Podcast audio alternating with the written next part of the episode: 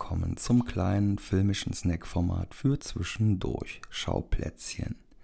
Dieses Mal mit einem Erklärbär-Bonus-Feature. Wer nämlich nicht so tief in der Kinojob- und Journalistenmaterie drin ist, kann hier noch was lernen. Das wird aber wohl nicht eure Leben verändern. Also los geht's. Vor gut einer Woche durfte ich zum ersten Mal als Gast eine Pressevorführung besuchen. Sonst bin ich nämlich eher damit konfrontiert, wenn ich meistens zu früher Kinostund kurz vorm normalen Programm leere Kaffeebecher und Colaflaschen aus Kinosälen räume und diese für die regulär laufenden Filme vorbereite. Bush Media hatten geladen, um ihren Film Son of the South mit Lucas Till in der Hauptrolle vorzustellen.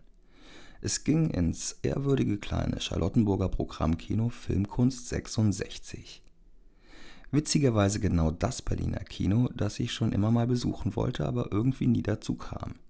Schließlich fand ich mal vor ein paar Jahren in unserem Zoopalast ein autobiografisches Buch von deren ehemaligem Leiter Franz Stadler namens Immer wenn das Licht ausgeht, das die Geschichte des Kinos inklusive vieler schöner Anekdoten nachzeichnet. Bei Pressevorstellungen, unter Kennern auch als PV abgekürzt, muss man als erstes seine Anwesenheit bestätigen. Jemand vom Verleih selbst oder von einer Agentur hakt dann alle gekommenen BesucherInnen bzw. PressevertreterInnen auf einer Liste ab. Je größer die PV, desto mehr Sicherheitsvorkehrungen. Bei manchen oft großen Produktionen müssen dann Embargo-Unterschriften geleistet werden, die gewähren, dass man erst ab einem bestimmten Zeitpunkt über den jeweiligen Film berichten darf. Handys müssen abgegeben werden, das Filmen im Saal ist natürlich nicht gestattet, worauf oft sehr eindringlich auf großen Roll-up-Aufstellern hingewiesen wird. Bei sehr großen Vorstellungen sind mehrere Security-Mitarbeiter anwesend, man geht durch flughafenmäßige Metalldetektoren und es gibt eigens Personal, das während des Films im Saal dafür verantwortlich ist, penibel zu überprüfen, dass sich die BesucherInnen an die Regeln halten und nicht gegen die Copyright-Vorschriften verstoßen wird. Die Son of the South PV war eine kleinere ohne das ganz große Brimborium, nur ein lieber Typ vom Verleih anwesend und eine Thekenkraft vom Kino im Foyer. Ein bisschen verschüchtert schlenderte ich also rein, las zum ersten Mal Schauplatz Podcast auf so einer Anwesenheitsliste und ging dann schnurstracks in Richtung des falschen und vor allem dunklen kleineren Saals. Den Irrtum bemerkte ich aber noch rechtzeitig, um in einer Übersprungsdrehbewegung den richtigen Saal im Untergeschoss anzuvisieren einen schönen mittigen Platz im vorderen Drittel ausgesucht, das ist tatsächlich meist meine Lieblingsgegend, fiel mir nach einer Minute im Sitz ein, dass es eine relativ unkluge Idee sei, um 10 Uhr morgens einen Film ohne Koffein in meinem Körper zu begutachten. Also lief ich nochmal ins obere Geschoss. Da ich die PVs aber nur aus meinem Kino kenne, wo wir bzw. unser Mastermind Sven immer sehr lieb und freundlich offensiv hinter einem Ensemble aus Kaltgetränken und einer Kaffeetherme, die vorbereitet auf dem Tresen stehen, diese anbietet, war ich ein bisschen verwundert. Bei denen stand da nämlich nichts offensichtlich Vorbereitetes. Deshalb ging ich davon aus, selbst zahlen zu müssen. Also ging ich mit gezücktem 5-Euro-Schein zum nicht weniger wach als ich wirkenden Typen an der kleinen Bar und orderte eine Coke Zero. Der wies mich mit, ich sag mal, typischer Berlin-Laune am frühen Morgen zurecht, indem er mir das Kaltgetränk hinstellte und unmissverständlich signalisierte, dass doch klar sei, dass bei Pressen nicht ich in meiner Position zahlen müsse. Alles klar. Zurück im Saal, wo neben mir circa zehn verschlafene Menschen ihre Plätze eingenommen hatten, latschte ein weiterer zielsicher in die Reihe vor mir und sagte freundlich Morgen, na, wie geht's dir? Überrascht ob der zuvorkommenden Art am frühen Morgen und das unbekannterweise, der kennt mich bestimmt aus dem Zoopalast, entgegnete ich selbstsicher Moin, alles cool und bei dir? In diesem Moment wurde mir erst bewusst, dass er sich einer ganz anderen Person zuwandte und meine Worte verhallten still im luftleeren Raum. Okay, Jetzt einfach nichts mehr machen, ruhig sein, Handy aus, nirgends mehr hingehen, warten, dass endlich das Licht ausgeht und nicht mehr blamieren. Regie bei Son of the South führte Barry Alexander Brown, Editor von sämtlichen Spike Lee-Filmen, welcher hier übrigens als Produzent fungiert. Es ist ein biografisches Drama basierend auf dem Buch The Wrong Side of Murder Creek und handelt von Bob Selner, der sich Anfang der 1960er Jahre als Weißer trotz familiärer Verbindungen zum Ku Klux Klan der schwarzen Bürgerrechtsbewegung anschließt und den eigenen Rassismus hinter sich lassen möchte. Dabei setzt er sich immer aktiver dagegen ein, bis er selbst Protestmarsch-Organisator wird.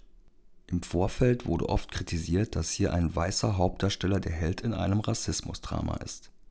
Sicherlich ein nachvollziehbares Argument. Nichtsdestotrotz wurden viele dieser Kritiken verfasst, bevor jemand den Film überhaupt zu Gesicht bekommen konnte. Natürlich ist das ein sensibles Thema und als weißer Mann will ich mir nicht anmaßen, auch nur annähernd zu fühlen oder zu beurteilen, mit wie vielen Vorurteilen, passiver und aktiver Aggressivität und Hass sich leider auch heute noch viele Persons of Color im Alltag auseinandersetzen müssen. Der Film beruht aber eben auf einer wahren Begebenheit und ist im Umfeld von Spike Lee entstanden. Hier hat sich also kein Weißer eine eigene Heldenstory erdacht, um sich selbst über das Thema zu stellen. Die Hauptfigur wird auch wirklich nicht heroisiert, sondern sehr bodenständig und wenig heldenhaft dargestellt. Nachdem ich über das Thema mit einer Person of Color sprach, machte diese mich auch noch auf einen anderen bedeutenden Punkt aufmerksam. Dass so manche, ich sage mal, durchschnittlichen AmerikanerInnen nicht die hellsten Kerzen auf der Torte sind in Bezug auf solche Themen und ein Film wie dieser eher dafür sorgen könnte, Empathie hervorzurufen als gar kein Film bleibt die Frage, ob diese Leute überhaupt zur Zielgruppe gehören und Zugang zu Son of the South finden. Diese ganzen Punkte im Hinterkopf bzw. als Proclaimer denken dann vielleicht sogar ein bisschen zu sehr von einer doch solide inszenierten kleinen Geschichtsstunde ab in für einen Biopic überschaubaren 104 Minuten. Der für seichtere, weniger anspruchsvolle Rollen wie die des MacGyver im Serienremake oder als X-Men Havoc bekannte Till darf hier beweisen, dass er durchaus auch ein facettenreicheres Spiel beherrscht. Son of the South hat nicht das Zeug dazu, ein Klassiker zu werden. Wer aber kleinere Hollywood-Produktionen mag mit einer guten Balance zwischen Unterhaltung und Erkenntnisgewinn, sollte auf jeden Fall mal einen Blick wagen. Ab jetzt in den Kinos. Eigentlich wollte ich diese Folge schon vor einer Woche nach Sichtung des Films aufnehmen. Das Arbeitspensum im Kino liest dies aber nicht zu, also kleine Entschuldigung an den Verleih, dass die Episode jetzt ein paar Tage nach dem Kinostart erscheint. Vor allem ergab sich aber auch im Rahmen von Sky Sharks die spontane Möglichkeit einer Podcast-Folge mit Michaela Schäfer und ich durfte ein Prescreening von Tides moderieren, in dessen Anschluss ich auch Drehbuchautorin Mariko Minoguchi und Regisseur Tim Fehlbaum vors Mikro bekam. Falls ihr also eine dieser Ausgaben oder beide meines kleinen neuen Formats gefragt noch nicht gehört haben solltet, freue ich mich sehr, wenn ihr das jetzt nachholt. Außerdem bin ich jederzeit offen für eure Gastvorschläge und freue mich über euer Feedback am besten bei @schauplatzpodcast bei Instagram. Drückt gerne auf den Follow-Knopf bei Spotify oder abonniert Schauplatz bei Apple Podcasts, um wirklich keine Folge mehr zu verpassen. Und wenn ihr mich noch mehr unterstützen möchtet, helfen Bewertungen bei Apple Podcasts am meisten.